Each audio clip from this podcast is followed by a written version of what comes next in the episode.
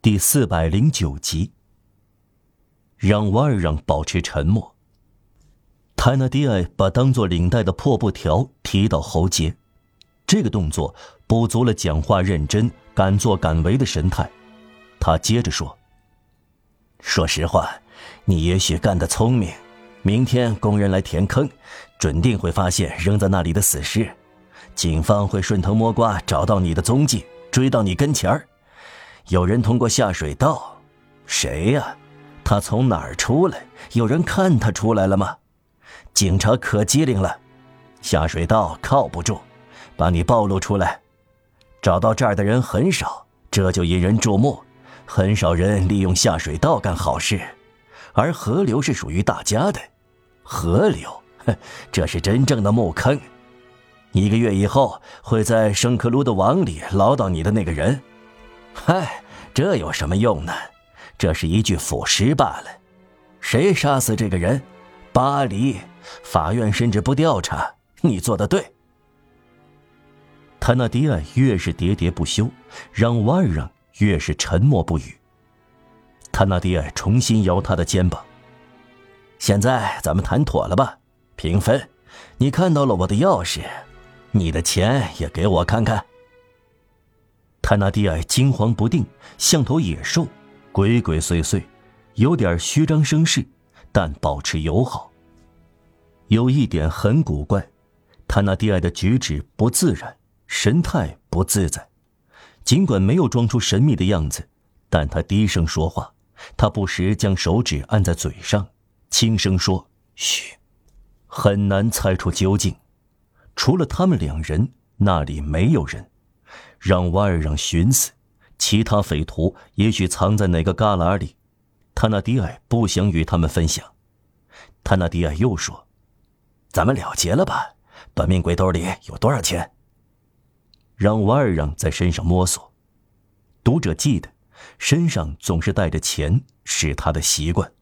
他注定的凄凉生活要应付意外，即使他把身上带钱当成一条要则，但这次。他却措手不及。昨天晚上，他穿上国民自卫军的制服的时候，沉浸在沮丧中，忘了带皮夹子。他的背心口袋里有点零钱，总共三十来法郎。他翻开浸透泥水的衣兜，把一个金路易、两枚五法郎的钱币和五六个铜钱放在沟底的斜坡上。塔纳迪埃将下嘴唇往前努一下。又意味深长的扭扭脖子，说道：“哼，你杀人就为这么一点钱呢？”他非常随便的开始摸让瓦尔让的口袋和玛丽于斯的口袋。让瓦尔让一心一意背对着亮光，任凭他去做。他那迪埃在摆弄玛丽于斯的衣服时，以扒手的灵巧，设法撕下一块衣襟，藏在自己的罩衣下，不给让瓦尔让发觉。他可能以为今后这块布能让他认出被谋杀的人和凶手。再说，除了三十法郎，他什么也找不到。不错，他说：“一个扛着另一个，你们却只有这么一点儿。”他忘了自己的话对半分，统统拿走了。他对几个铜钱有点犹豫，经过考虑也拿走了，咕噜着说。嗯，没关系，捅死人太随便了。完事以后，他从罩衣底下又掏出钥匙。现在，朋友，你该出去了。这里同市集上一样，付了钱就出去。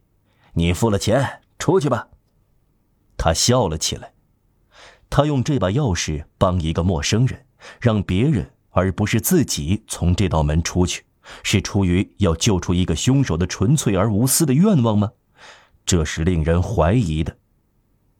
塔纳迪埃帮让瓦尔让把玛丽约斯重新扛到肩上，然后踮起光脚尖儿，朝铁栅门走去，一面示意让瓦尔让跟着他。他朝外边张望，将手指按在嘴上，停了几秒钟，仿佛悬而未决。查看过以后，他把钥匙插进锁孔，锁舌滑动，门打开了。没有发出吱吱呀呀的声音，做得非常轻。